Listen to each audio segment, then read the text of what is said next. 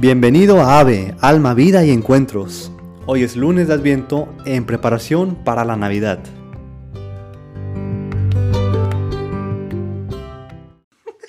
Bienvenidos a Alma, Vida y Encuentros. ¿De qué se están riendo estos dos?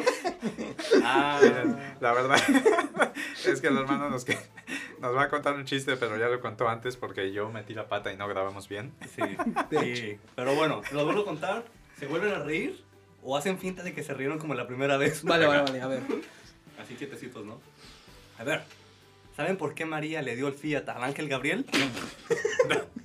no, ¿por qué, hermano? Pues porque un día antes le, quería le dio el burrito a San José. y por eso le dio el Fiat, ¿no?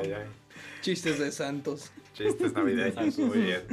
Ay, pues sí, pues bueno, aquí estoy de nuevo, rompiendo el hielo, con el hermano Pablo y el hermano Axel, y hoy les quisiéramos hablar sobre el gran silencio de Dios. Hacemos silencio. Bueno, no, continúo. Vamos a ver si el hermano Axel puede estar en silencio. ¿No, Axel puede estar en silencio? No, no puede. A ver, eh, me han contado, yo nunca he ido a Tierra Santa, ¿no? Pero me han contado la vez pasada dije que Tierra Santa estaba bien chila pastrosa y bien fea. Debe tenerlo bonito. Ahí nació Jesús, ¿no? Pero a ver, me han contado los que han visitado Belén que la única entrada de ingreso para la Basílica de la Natividad es una puertita de más de un metro. O sea, chiquita. De menos de un metro. De menos de un metro. De más de un metro, de menos de metro y medio. Muy bien, de acuerdo. Ahí, calculándole bien, ¿no? Como nunca he ido, pues no sé bien las medidas. No, bien. Me han dicho que es una puertita como de pitufo, ¿no? Estos pilotos que no tantean las medidas. Entonces, a ver, una persona de estatura promedio pues tiene que agacharse para poder entrar. O también los niños pueden entrar sin agacharse. O, o pues, o te agachas o eres niño, una de las dos, ¿no? Y a ver, el silencio de Dios nos dice esto, que Dios nos quiere enseñar que Dios viene en el silencio. Porque en el silencio, si te has puesto a pensar, ocurren grandes cosas.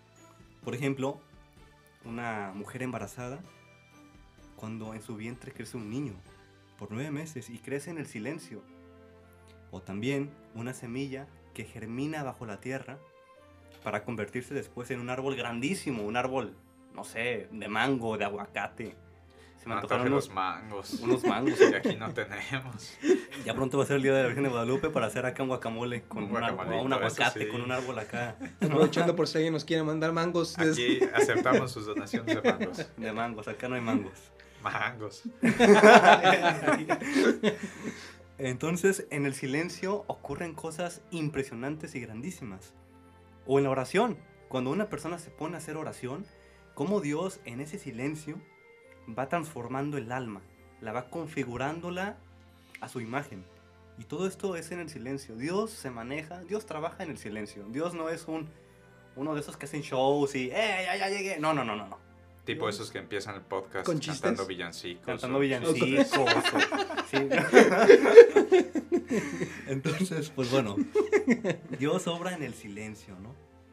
La humildad de esta puertita de la Basílica de la Natividad es que hay que agacharse. Yo creo que la clave está en esto, agacharse, hacerse pequeñitos o ser niños, una de las dos. De hecho, sí o no que Jesús dice que solo los niños van a entrar al reino de los cielos. Sí. Sí. Entonces, muy bien, aprobaron la Sagrada Escritura. Hasta ahora no o sea, Jesús se refiere, no que vuelvas a ser un niño, no, no, no, no, a ver, Jesús se refiere a que tenemos que ser sencillos, dejarnos de tanta cosa, de tanto ruido, tanto brillo, distracciones, para poder conocer a Dios y entrar en su misterio. Vivimos en ciudades llenas de luces, sonidos, distracciones, pero olvidamos que la interioridad del hombre se esconde lo más grande, que somos templos del Espíritu Santo. Y creo que ahí radica lo más luminoso, lo más ruidoso, que es Dios, pero que radica en el hombre. Creo que la pregunta es esta, en que ya no tenemos que buscar ser adultos, mundanamente hablando, sino cómo volver a ser niños, espiritualmente hablando. ¿Qué opinas? Sí, niños y, Y en Navidad, pues creo que es muy adecuado hablar de niños, ¿no? Uno piensa en el niño Jesús. Ahorita mientras hablaba yo estaba pensando en mí mismo como niño en Navidad, ¿no? Eh, y como me- a mí me encantan los villancicos, entonces desde que empezó Adviento ya estoy escuchando villancicos todo el día. Y es que me recuerdan mucho a eso, a cuando era niño y estaba en mi casa, ¿no? Y, y uno tenía la ilusión de que viene Navidad y regalos y la familia y la cena. Y creo que a veces podemos un poco irnos amargando, ¿no? O, o ir buscando otras cosas con el tiempo mientras crecemos.